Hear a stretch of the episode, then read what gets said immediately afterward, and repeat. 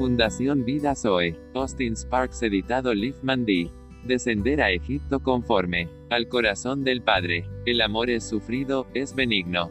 El amor no tiene envidia. El amor no es jactancioso. No se envanece, no hace nada indebido.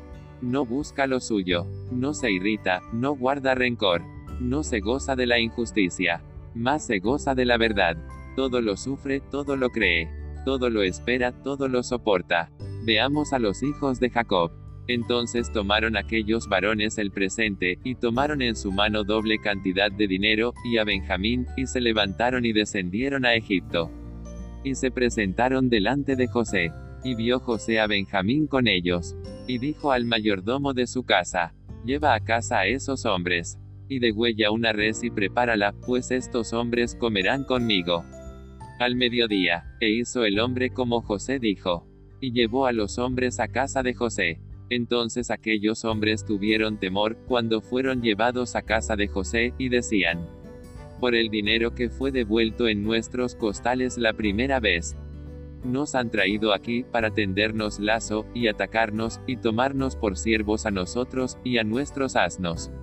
Y se acercaron al mayordomo de la casa de José, y le hablaron a la entrada de la casa y dijeron, ay, Señor nuestro, nosotros en realidad de verdad descendimos al principio a comprar alimentos. Y aconteció que cuando llegamos al mesón y abrimos nuestros costales, he aquí el dinero de cada uno estaba en la boca de su costal, nuestro dinero en su justo peso, y lo hemos vuelto a traer con nosotros. Hemos también traído en nuestras manos otro dinero para comprar alimentos, nosotros no sabemos quién haya puesto nuestro dinero en nuestros costales. Él les respondió, paz a vosotros. No temáis, vuestro Dios y el Dios de vuestro Padre os dio el tesoro en vuestros costales. Yo recibí vuestro dinero. Y sacó a Simeón a ellos. Y llevó aquel varón a los hombres a casa de José, y les dio agua, y lavaron sus pies, y dio de comer a sus asnos.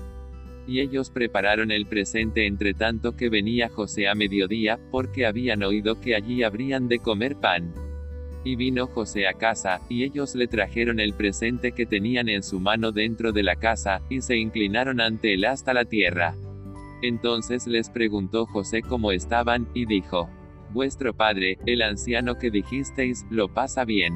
Vive todavía. Y ellos respondieron, Bien va a tu siervo nuestro padre. Aún vive. Y se inclinaron, e hicieron reverencia. Y alzando José sus ojos vio a Benjamín su hermano, hijo de su madre, y dijo, ¿Es este vuestro hermano menor? ¿De quién me hablasteis? Y dijo, Dios tenga misericordia de ti, hijo mío. Entonces José se apresuró, porque se conmovieron sus entrañas a causa de su hermano.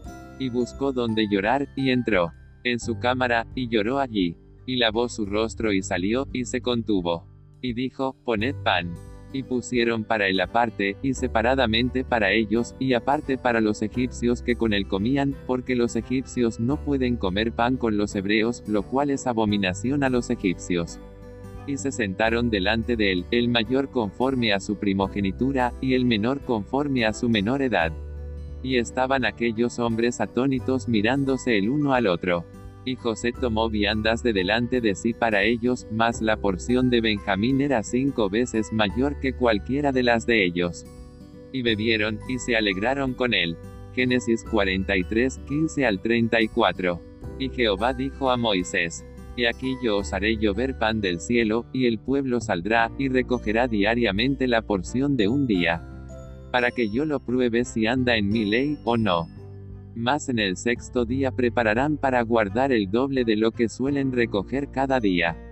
Entonces dijeron Moisés y Aarón a todos los hijos de Israel, en la tarde sabréis que Jehová os ha sacado de la tierra de Egipto. Para que sometida a prueba vuestra fe, mucho más preciosa que el oro, el cual aunque perecedero se prueba con fuego, sea hallada en alabanza, gloria y honra en Jesucristo. Amén.